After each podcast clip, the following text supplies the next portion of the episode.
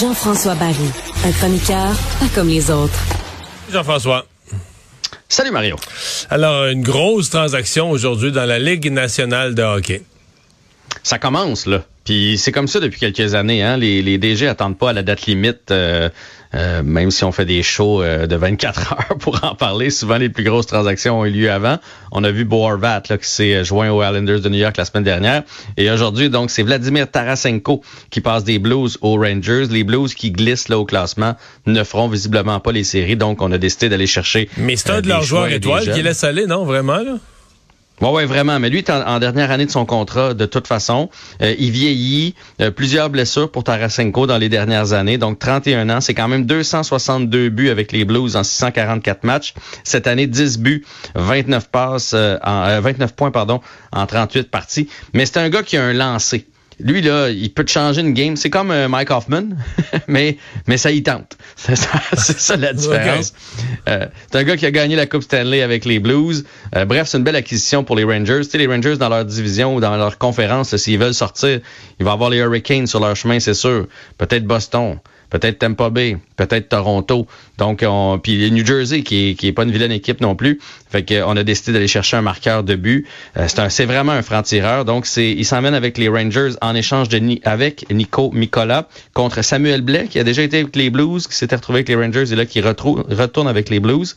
Euh, un choix de première ronde et un choix de troisième ou quatrième, là, des conditions là-dessus.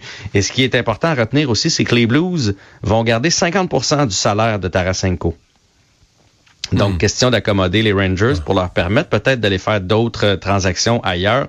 Ils vont garder 3 750 000 euh, sur le 7,5 millions de Tarasenko. Fait que le, bal, le bal est lancé. À mon avis, ça va bouger aussi avec le Canadien d'ici la fin février parce qu'on rappelle, c'est début mars, la date limite des transactions. Euh, ça fait maintenant un an que Martin Saint-Louis est derrière le banc du Canadien. Oui, un an jour pour jour. Donc le 9 février l'année passée prenait place pour son premier match. Euh, ça lui donne une fiche. On est 26e euh, dans, dans la ligue au complet là, depuis un an. 34 victoires, 46 défaites et 8 défaites en supplémentaire. Donc 34-54, c'est sa fiche. 76 points en 88 euh, partie, donc on joue pas pour 500, mais bon, on s'y attendait. Moi, ce que je retiens de Martin Saint-Louis, je sais pas pour toi, moi à date, je suis très satisfait de ce que je vois de Martin Saint-Louis et j'ai aimé, probablement avec l'accord de Kent Hughes, qu'on change la culture du Canadien. C'est ça le plus gros point, c'est qu'on a arrêté d'être défensif, on a arrêté de pas jouer les jeunes, on a arrêté de commencer les prolongations avec nos plombiers euh, euh, pour gagner la mise en jeu, puis après ça, puis savoir quoi faire avec. On y va vers l'attaque. Le Canadien qui marque beaucoup de plus de buts, on fait confiance aux jeunes. Hey, notre défensive cette année, c'est jeune, ça n'a pas de bon sens. On a même joué un, match avec cinq recrues dans l'alignement. Il a pas peur des jouer, de leur faire prendre l'expérience. Il a pas peur de les laisser faire des erreurs. Fait que ça, pour moi, c'est le plus gros changement. Jusqu'à quand ça va durer? Ça, c'est la vraie question. Parce que Martin Saint-Louis, il a toujours gagné partout.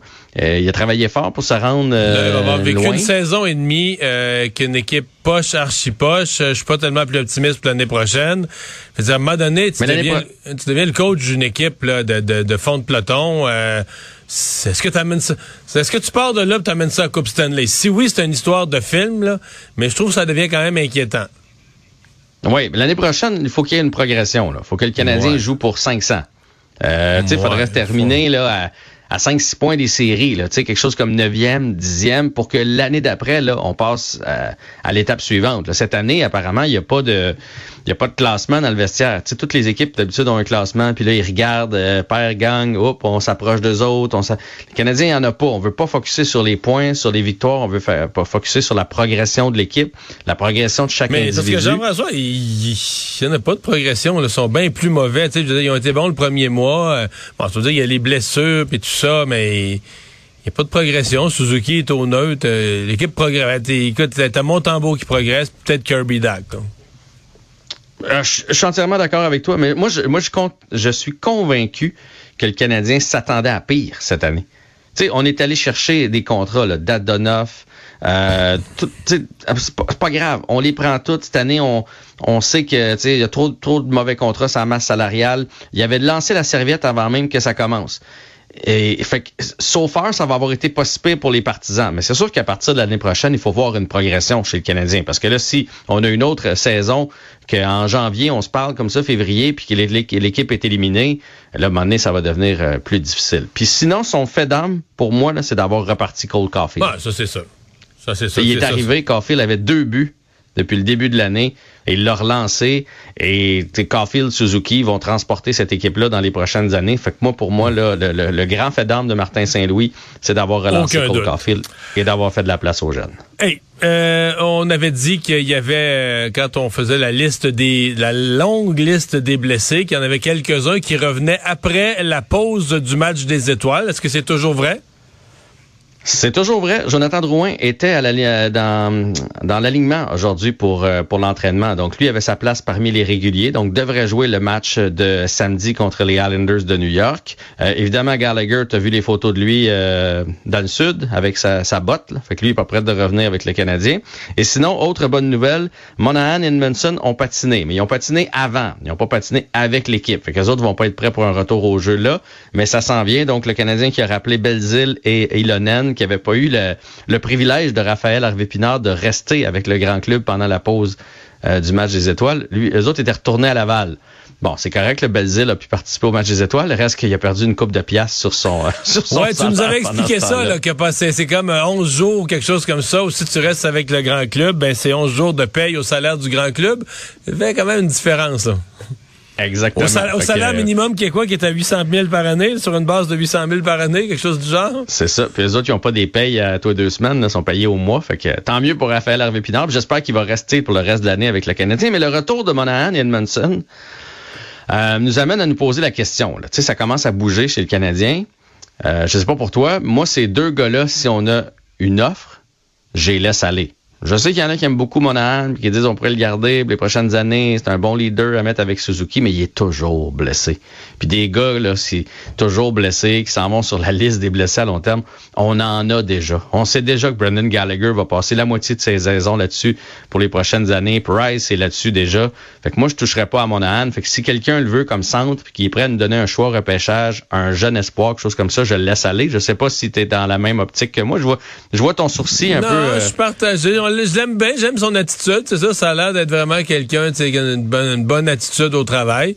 Mais je suis obligé de constater qu'il a été blessé les dernières années. Le Canadien est allé le chercher en disant, là, il revient en forme, euh, on va reconnaître un nouveau Monahan, mais dans le fond, il va avoir passé la moitié de la saison euh, blessé encore.